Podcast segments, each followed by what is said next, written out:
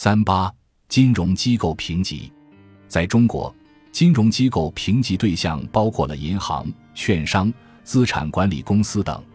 除了中融信托等少数没有政府支持和集团支持的金融机构，金融机构发行人评级普遍都比较高，属于投资级。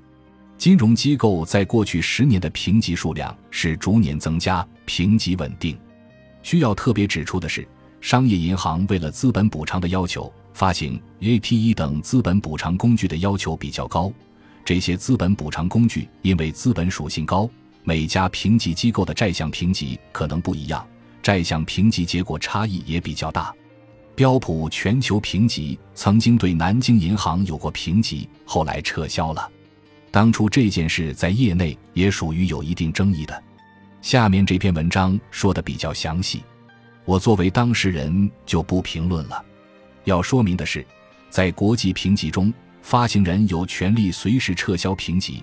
但是，评级机构出于资本市场透明度的考量，会在撤销评级公告中最后明确信用观点和确认最后的评级，或者在非常特殊的案例中，即使发行人撤销了委托评级，评级机构认为投资者对该评级具有很多兴趣，可能会将委托评级改为主动评级。